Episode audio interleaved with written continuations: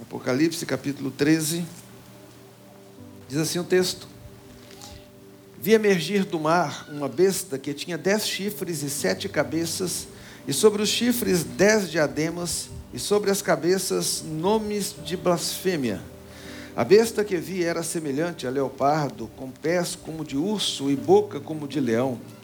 E deu-lhe o dragão o seu poder, o seu trono e grande autoridade. Então viu uma de suas cabeças como golpeada de morte, mas essa ferida mortal foi curada, e toda a terra se, se maravilhou seguindo a besta. E adoraram o dragão, porque deu sua autoridade à besta. Também adoraram a besta, dizendo: Quem é semelhante à besta? Quem pode pelejar contra ela? Foi-lhe dada uma boca que proferia arrogâncias e blasfêmias, e autoridade para agir quarenta e dois meses e abriu a boca em blasfêmias contra Deus para difamar o nome e difamar o tabernáculo, a saber, os que habitam no céu. Foi-lhe dado também que pelejasse contra os santos e os vencesse. Deu-se-lhe ainda autoridade sobre cada tribo, povo, língua e nação, e adorá-la-ão todos os que habitam sobre a terra, aqueles cujos nomes não foram escritos no livro da vida do Cordeiro que foi morto desde a fundação do mundo. Se alguém tem ouvidos, ouça. Se alguém leva para cativeiro, para cativeiro vai. Se alguém matar a espada, necessário é que seja morto a espada. Aqui está a perseverança e a fidelidade dos santos.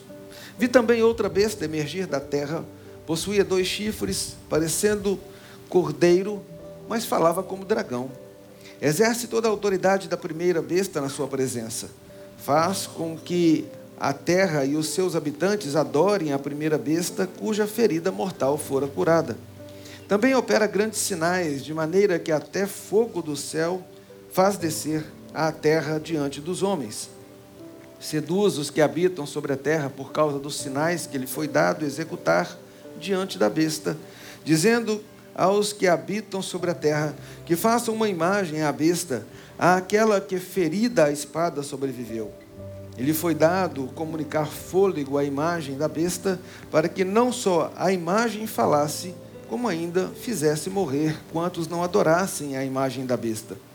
A todos, os pequenos e os grandes, os ricos e os pobres, os livres e os escravos, fez que lhe seja dada certa marca sobre a mão direita ou sobre a fronte, para que ninguém possa comprar ou vender senão aquele que tem a marca, o nome da besta ou o número do seu nome.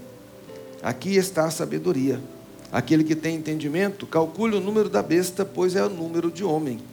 Ora, esse número é 666. Vamos orar? Bendito Senhor, nós temos em mãos a tua palavra, uma dádiva do Senhor que atravessou os tempos e que, mesmo tendo sido perseguida, queimada, impedida de chegar aos homens, o Senhor proveu para que hoje nós a tivéssemos e pudéssemos ler. E como teu povo que recebeu o consolo deste texto em particular no primeiro século, agora nós também sermos consolados. Nós oramos a Ti, Senhor, pedimos que a, a Teu Santo Espírito esclareça as nossas mentes e o entendimento do nosso coração, para que essa compreensão da palavra edifique nossas vidas, a nossa comunhão uns com os outros e com o Senhor, em nome de Jesus. Amém. Eu sei que só de abrir o texto em Apocalipse você já abre o olho assim também, né? E aí você começa a ler e ouvir a leitura de um texto como esse, e quanto mais lê, parece que menos sentido faz. O livro de Apocalipse chegou a ser quase uma obra impeditiva nas nossas igrejas, dada a, eu vou colocar entre aspas, dificuldade da sua interpretação, a grande confusão que muitas vezes se faz a partir do texto aqui registrado. Primeira coisa que eu queria que você colocasse aí no seu coração e na sua mente é que o que é que significa Apocalipse? Alguém sabe me dizer? Nós vamos ter aula de escola dominical, mas pode participar aqui também. O que significa Apocalipse? Revelação. Não significa confusão. Certo? Então nós não teríamos um livro na Bíblia cujo título é Revelação se fosse para causar confusão. Ele é um livro que esclarece. Ele está aí para isto, foi dado por Deus com esse propósito. Precisamos para isto, então, entendermos algumas coisas que às vezes nos falta por uma maior profundidade no estudo da palavra, na intimidade com a palavra de Deus. Que seja, primeiro, lembrar que ele foi escrito no primeiro século. Então não tente ler Apocalipse como tivesse sido escrito ontem e que todo o futuro de Apocalipse seja a partir de você. Deixa eu te dar uma má notícia. Você não é o centro das coisas. Tá? O futuro não é o seu futuro, o presente não é o seu presente, o passado não é o seu passado. João escreveu este livro por volta do ano 96. Então, o que para João era futuro, nós estamos dois mil anos depois. Será que nós estamos vivendo do futuro de João? E das igrejas que receberam este livro, das sete igrejas da Ásia? Bom, se dois mil anos depois não é futuro, eu não sei quando será. Então a gente tem que ter isso em mente. Uma outra coisa muito importante de compreendermos é que esses símbolos, e aí está a grande dificuldade que recheia esse livro, podem ser estranhos para nós se nós não lermos a Bíblia toda. Alguns símbolos são bem claros. Quando eu falo de serpente na Bíblia, no que, é que você pensa? Satanás. Se eu falo do dragão, você pensa em Satanás? Se eu falo da noiva, a igreja, olha, vocês sabem. Acontece que há muitos outros símbolos que você vai encontrá-los no Velho Testamento, mas que não são tão comuns e é uma pena que a partir do momento que nós começamos a ser chamados de evangélicos, porque nós estudamos mais os evangelhos e o Novo Testamento, a gente começou a desconhecer o Velho Testamento. Quando eu falo de tabernáculo, no que, que eu penso? Ah, ficou mais difícil, né? tabernáculo era aquela tenda que estava no meio do acampamento, onde Deus estava presente no meio do seu povo. Ali estava a arca da aliança Ali estavam as tábuas da lei. E essa expressão tabernacular, que para nós é tão estranha, tem a ver com acampar, morar junto. Enquanto em Apocalipse você lê tabernacular, você está falando, poxa, que troço complicado. Não é complicado, é Deus dizendo assim: olha, eu quero fazer um acampamento com todo mundo. E a gente gosta de fazer acampamento junto, não é? É isso. A falta de conhecimento do Velho Testamento nos dificulta, por quê? Porque o que João fez, da visão que Deus deu a ele, foi consolar aquela igreja que no final do primeiro século sofria severa perseguição, que tinha os seus irmãos sendo mortos ao fio da espada, rasgados por leões dentro das arenas, eram estripados, crianças, mulheres, amarravam cavalos de um lado e outro e botavam para puxar até a pessoa ser rasgada ao meio, crucificavam. Aliás, Nunca se viu tanta criatividade para matar pessoas quanto as que tinham aqueles que perseguiam os cristãos. Quando Pedro julgou honroso morrer como Cristo, eles o crucificaram de cabeça para baixo para ele não ter essa honra. Então nós estamos falando desse tipo de período. É ali que as pessoas leem. Quando nós achamos que a perseguição hoje, a gente está reclamando de muito pouca coisa perto do que experimentaram os nossos irmãos primeiros lá no começo da igreja cristã. E aquela igreja ainda tinha um outro problema, porque Jesus tinha dito que voltaria para buscar os seus, mas os anos iam passando. Hoje, dois mil anos depois, nós estamos mais confortáveis com a ideia de que o tempo de Deus é um pouco diferente do nosso.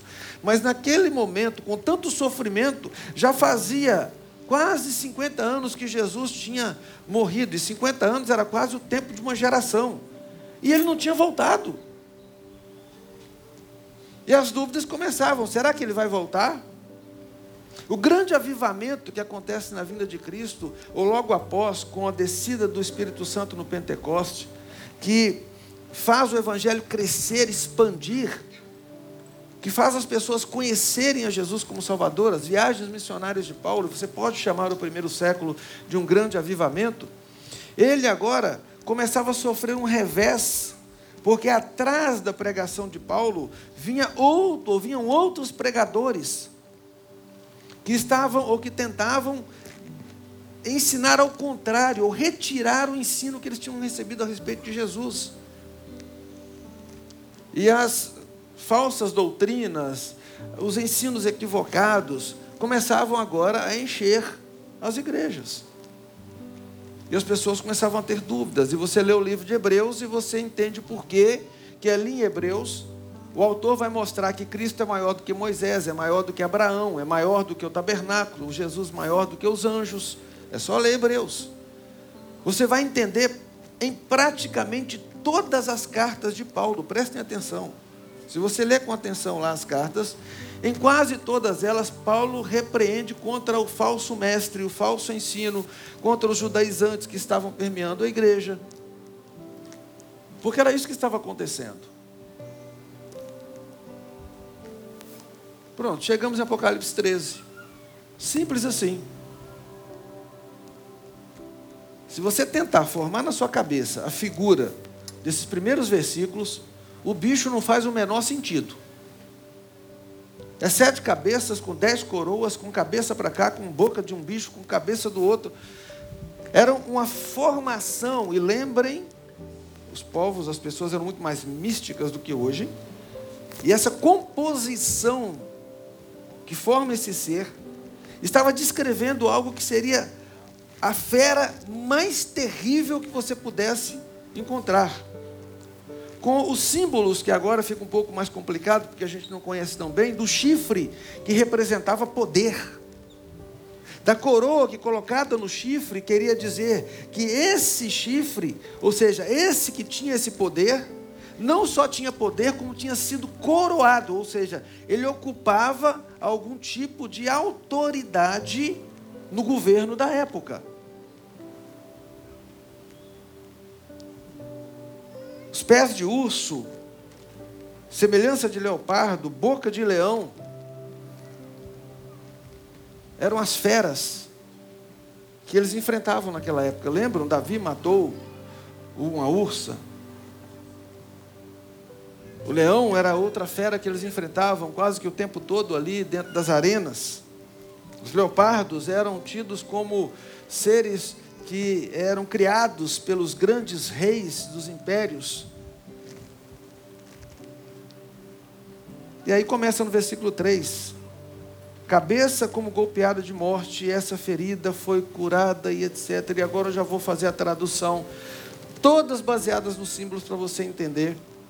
Porque hoje você vai estudar na escola dominical sobre o anticristo citado por João, que aliás, a palavra anticristo aparece quatro vezes na Bíblia e todas as quatro vezes nas cartas de João. Você não vai encontrar a palavra anticristo em nenhum outro texto, nenhum outro escrito bíblico. Tá?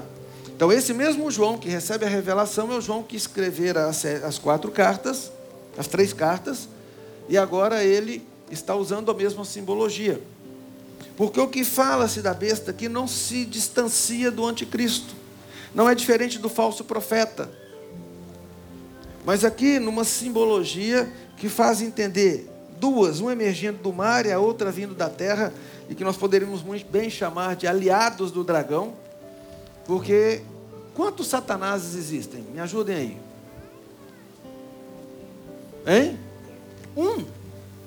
Há um anjo caído e com ele os seus anjos. Ok? E uma outra coisa que a gente precisa entender é que aqui na terra não só atua Satanás, e a gente vê isso no texto, os seus anjos, mas também aqueles que ao seu serviço ou à sua adoração também estão permeando a terra. E eu não estou falando aqui só de seitas satânicas.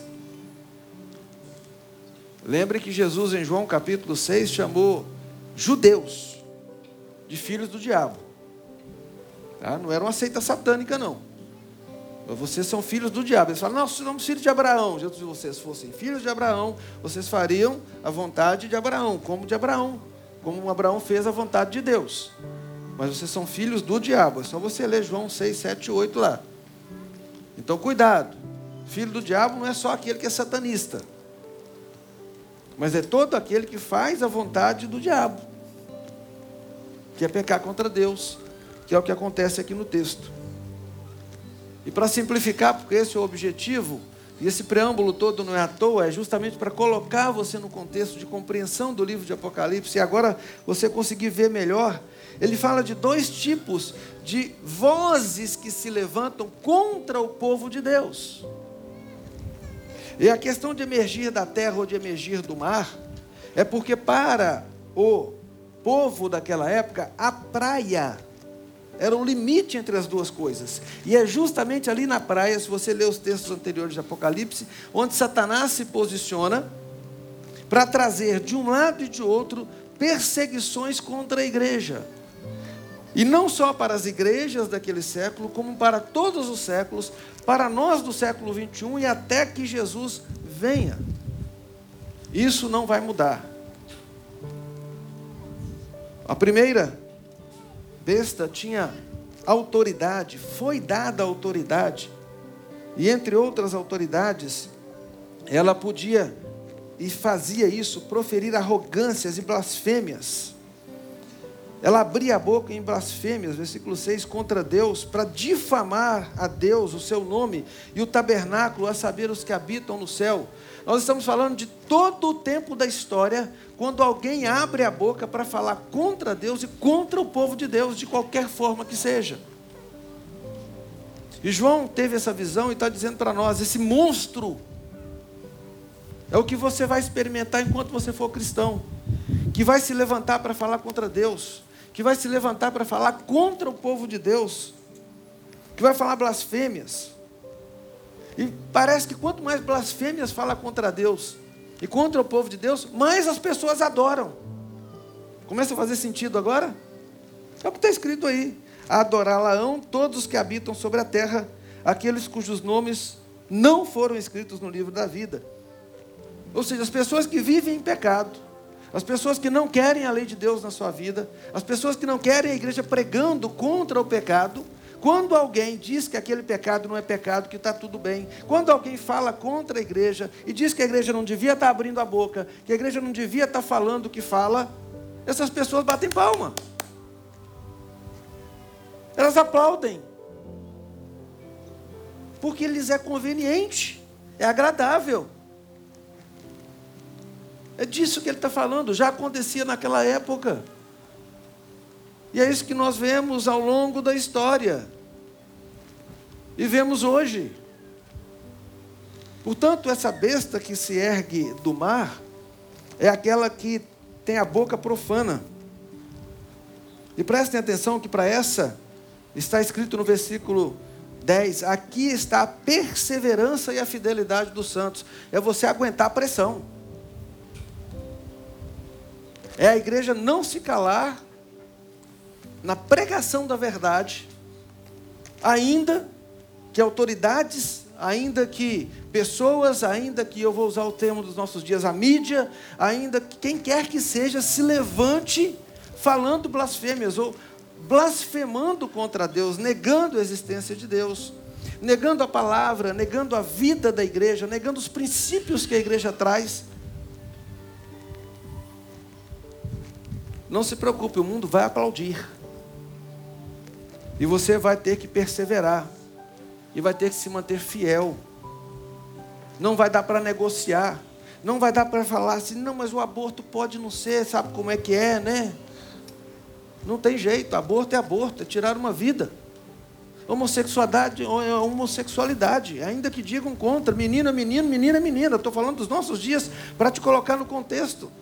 Porque na época deles existiam outras questões que vocês verão na classe ligadas ao gnosticismo, que era negar a vinda de Cristo em carne, que ele fosse filho de Deus. E aqueles que vinham pregando as mentiras faziam isto. João, então, usando de símbolos que eram de conhecimento das pessoas daquela época, existe uma questão interessante um cristão conseguia identificar o outro quando ele desenhava um peixinho na areia, na terra. Porque a palavra ictios em grego é, na verdade, Yehus Christus Roios Filhos Teos. Ou seja, Jesus Cristo, Filho de Deus. Então eles identificavam-se. Então, símbolos ajudavam a identificar. É um brochinho de lapela que você usa, um boné que você coloca, uma camisa. Eu vou falar um pouquinho mais disso na segunda parte desse texto.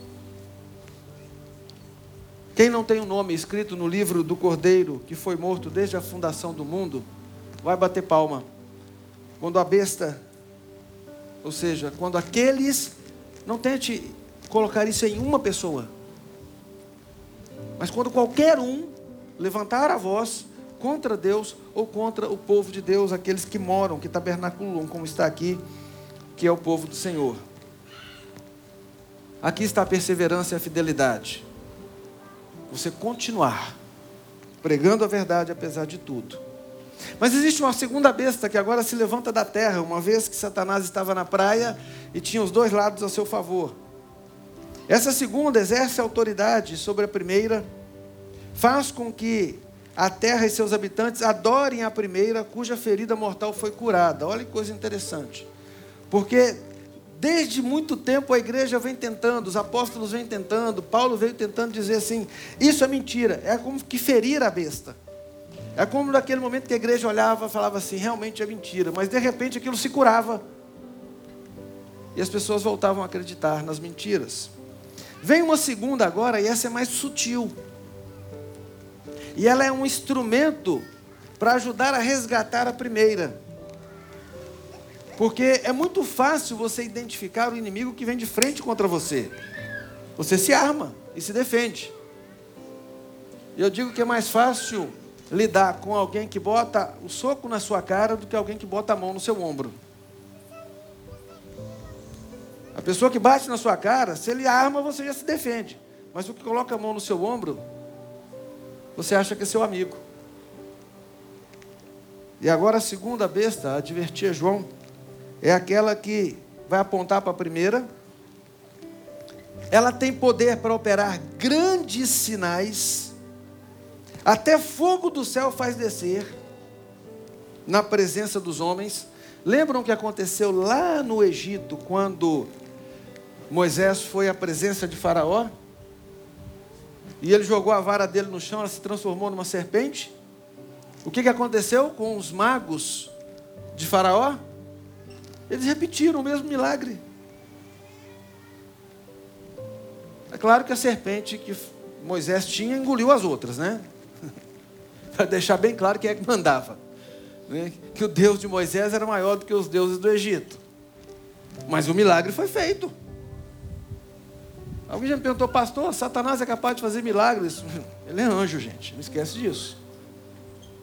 Há poderes, sim. Não de Deus, longe de ser igual a Deus, que é o que ele quis e o que ele quer nos induzir a querer. Mas sim, você pode ver certas coisas que você não vai acreditar. Que são capazes, sim, de fazer aqueles que adoram. Elimas, o mágico, está citado no Novo Testamento. Havia uma menina que acompanhava Paulo durante a viagem de uma das cidades que ele chegou, e que quando Paulo espelha o demônio dela, ela para de adivinhar o futuro. E esse é um problema sério. Não que a menina tivesse ficado curada, mas o prejuízo, porque quem tirava dinheiro das adivinhações dela ficou sem a fonte de lucro. Mas você tem que entender que ali está escrito que existia uma jovem endemoniada que era capaz de adivinhar o futuro. Está no texto, está na Bíblia. Não é invencionista de ninguém. Então é capaz? Era, estava lá, e pode ser ainda. Então esse negócio de necromancia, cartomancia, essas coisas, não é à toa que Apocalipse condena e diz que vai tudo para o inferno. Porque é tudo do diabo. Está em Apocalipse. Mas existe. E outra coisa é que não só existe, como existe, aí é que é o problema, com pessoas como o próprio Elimas, o mágico que eu citei, que ficou impressionado com o poder dos apóstolos e queria aquele poder. E muitos houve, e muitos há ao longo da história, que querem o poder da igreja para fazer certos sinais e certos milagres, porque isso os leva para perto de si. Faz deles grandes homens, faz deles grandes celebridades, ajunta muito dinheiro em volta. Olhem para a história. Se você ler bem, com detalhes e com cuidado, a história da igreja na Idade Média, na chamada Idade das Trevas, na Era das Trevas, a era em que as pessoas tinham pouco conhecimento, não tinham leitura, não tinham quase que educação como nós conhecemos hoje. A igreja cristã, tá? não esquece o resto do nome, o negócio de ser apostólica romana, esquece. A igreja cristã, não existia igreja reformada nessa época. Vendeu lasca da cruz de Cristo osso dos dedos, ou ossos dos dedos das mãos dos apóstolos.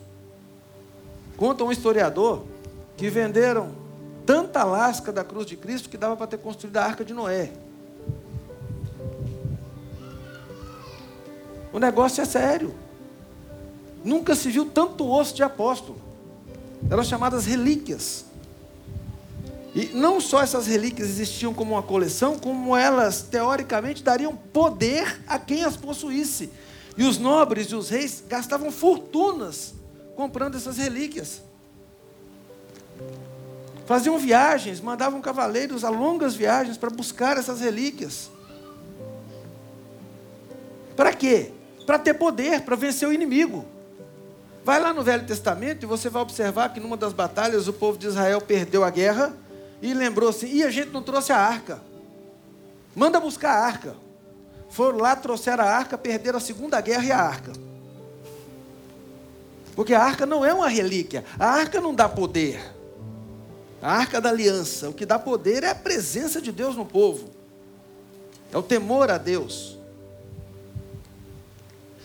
E aí você olha para a história e vê quantas pessoas na sua fé foram exploradas. E sabe o que é, que é o pior?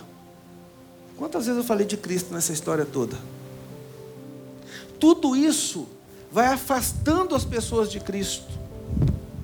E o que acontece agora é que, por que eu vou querer a Cristo se eu tenho forma mais prática, mais fácil de chegar ao céu? E aí ele descreve que seduz, versículo 14, os que habitam sobre a terra por causa dos sinais que lhe é dado poder para executar dizendo aos que habitam sobre a terra que façam uma imagem à besta, aquela que ferida a espada sobreviveu.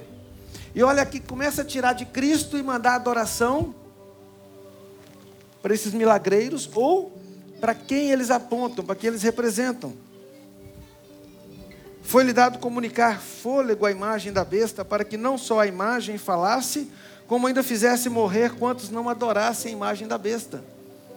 E agora, essa autoridade toma força e quem se negar a adorá-la é morto. Trazendo para os nossos dias, no primeiro momento que você tem aquilo que é falado contra a igreja, contra Cristo, e no segundo é aqueles que, em nome da religião, afastam as pessoas de Cristo. Apresentam outras alternativas, outros meios para alcançar a salvação algumas vezes explorando a fé dessas pessoas para benefício próprio, outras intencionalmente afastando-as de Cristo e da palavra de Deus. Existe uma doutrina, uma teologia, não chama de doutrina, uma teologia, falsa teologia, chamada teologia da teologia liberal. A teologia liberal não tem a ver com liberalidade para fazer as coisas, mas tem a ver com a interpretação da palavra onde a Bíblia deve ser interpretada a partir do intérprete e não dela. Sabe o que quer dizer isso? Que para cada um a Bíblia é uma Bíblia diferente. Isso, irmãos, eu não estou falando desse século, isso é do século passado. Começou em 1900, dentro de seminários presbiterianos nos Estados Unidos. E se você acha que hoje é um problema ter tantas verdades, a grande verdade já foi questionada dentro dos seminários presbiterianos no país de onde veio o Evangelho para nós. E quando alguém te convence de que a Bíblia não é a verdade, não há mais pecado, não há mais padrão, não há mais necessidade de redenção. A pessoa de Cristo perde o seu valor, a sua importância na vida das pessoas. tem poder para fazer isso. E aí aquela grande questão da marca da besta, que já foi fralda Johnson, código de barra, tatuagem. Já deram tanta coisa para a marca da besta, né? Aliás, eu digo é um monte de besta quem pensa assim, desculpem. Trocadilho, mas não dá para ser diferente. Paulo diz assim: levo em mim as marcas de Cristo. Onde é que Paulo estava tatuado? Alguém sabe que Paulo, o apóstolo Paulo tinha uma tatuagem? Quais eram as marcas de Cristo que Paulo levava? Hein? Comportamento, a vida dele. O querer ser igual a Cristo, o querer alcançar a perfeita varonilidade. Olharam para os apóstolos e disseram: esses caras são iletrados. Como é que podem estar pregando? Falei disso aqui outro dia, irmãos. Como é que podem estar pregando desse jeito? Aí chegaram à conclusão que eles tinham andado com Jesus. É você olhar para uma pessoa e falar assim: essa pessoa é diferente. Você é crente? A marca está na cara. Opa, onde é que vai a marca da besta? Na testa. Ou você olhar a pessoa e nunca viu, nem a viu, mas viu o que ela fez, ó, quem fez isso aqui deve ter sido crente. Você faz as coisas com o quê? Com a mão. É só isso. A marca da besta é quando você, ou qualquer pessoa, começa a ter uma vida onde o seu semblante, aquilo que ela é, não só fisicamente, mas em termos de vida, demonstra que ela está ligada às coisas do mundo e de Satanás, as coisas que ela faz.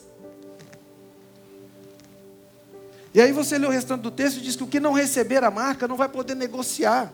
Lá naqueles tempos já aconteceu isso. Pessoas tiveram seus comércios boicotados ou tirados deles porque eram crentes e não negaram a sua fé.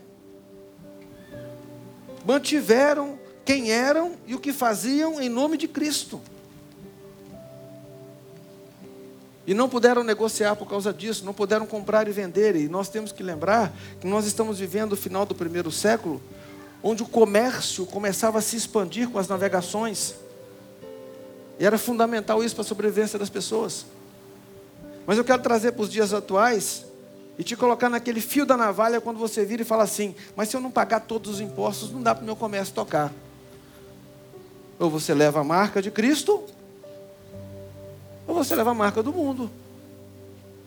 É aquele momento em que você, e eu quero falar um pouco mais sobre isso hoje à noite, na nossa mensagem, se Deus assim permitir, em que você acha que pode ser crente num lugar e não tem que ser crente em outro. Você não pode ter duas caras. Ou você tem a marca de Cristo, ou você tem a marca do mundo. Ah, pastor, mas se eu for viver desse jeito, eu vou sofrer retaliação, perseguição, eu vou ser excluído da sociedade. O meu grupo de amigos da escola não vai querer saber de mim mais porque eu sou muito crente. Aí tudo bem. Quer negociar? Quer viver nesse mundo? É só receber a marca da besta. É só ser igual aos demais. Bem, essa expressão não existe para essa geração nova, mas os da minha época vão lembrar quando a gente falava dos agentes secretos de Cristo, né?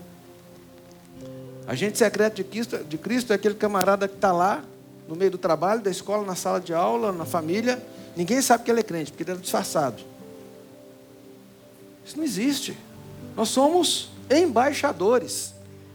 E o embaixador é aquele que, quando você olha, ele está com os trajes, ele tem um sotaque do país dele, ele mora na embaixada, que é um, um gueto do país dele, mas quando ele sai da embaixada, ele sai para representar o país dele, onde ele, no outro país onde ele é embaixador, para falar em nome do país dele.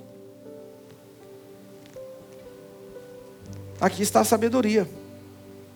Aquele que tem entendimento, calcule o número da besta. E só para fechar, se você não assistiu às aulas de, de quarta-feira que o presbítero Alberto está junto com o Luiz, um amigo dele, dando, você está perdendo muita coisa. Mas o número da besta tem a ver com duas interpretações. A primeira, que o número 7 é o número de Deus, número perfeito, porque ele criou todas as coisas. E o número 6 é o número de homem. 666, triplamente homem. Mas essa é uma interpretação mais, diríamos, alegórica quase.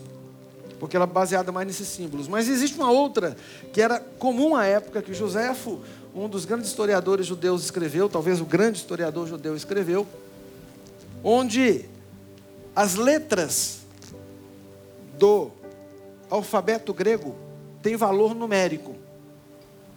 E quando você escrevia Caio César, Nero, aliás, desculpa, Nero como César, essas letras, se você somasse, daria, adivinha qual número? 666. Alguém era doido de chamar o imperador Nero de uma besta? De jeito nenhum. E é por isso que a carta, o, livro de Apocalipse é escrito todo em símbolos, exatamente para evitar esse tipo de perseguição extra que já não era necessária para o povo de Deus. O que é feito então? Todo cristão da época sabia. Ah, o pessoal do futebol vai entender. Quando Pelé tocava na bola, diziam assim: ele. Ele. Quando você quer falar de uma autoridade no seu local de trabalho, você fala, o homem, o homem, gente, o homem está vindo aí. Você está falando do quê? O chefe está chegando. Esse tipo de coisa era o que acontecia aqui. O homem era Nero. O 666 era a forma de se referir a ele, que era o grande perseguidor da igreja naqueles dias. E é por isso que você, caso queira estudar a Confissão de Fé de Westminster, lerá no preâmbulo dela que para o século 15 e 16, quando ela foi escrita, os nossos irmãos que constituíram esse documento tão importante para nós, dizem que o Papa é o anticristo. Porque agora eles não tinham problema com Nero mais. Mas o problema deles era com a outra pessoa que tinha ocupado o lugar de Cristo. Antes era Nero, que queria ser adorado como Deus, agora era o papado que queria ser adorado como Deus e ocupar o lugar de Cristo. Mas isso eu vou deixar para vocês estudarem lá na sala de aula com os professores de vocês. Enfim, o que a gente precisa entender que Apocalipse foi dado para essa finalidade e o apontamento que João faz no trecho da carta que vocês vão escrever hoje fala exatamente disso também. Não adianta você ficar procurando capeta e anjo do diabo debaixo do seu sofá. Ele está muito mais à vista do que a gente pensa. Não ache que só o satanismo é obra do inimigo. Esteja atento. Existe uma filosofia no mundo que ela é contrária. Presta atenção, eu não estou usando a palavra ideologia, porque ela é muito carregada hoje de um monte de significado sem sentido.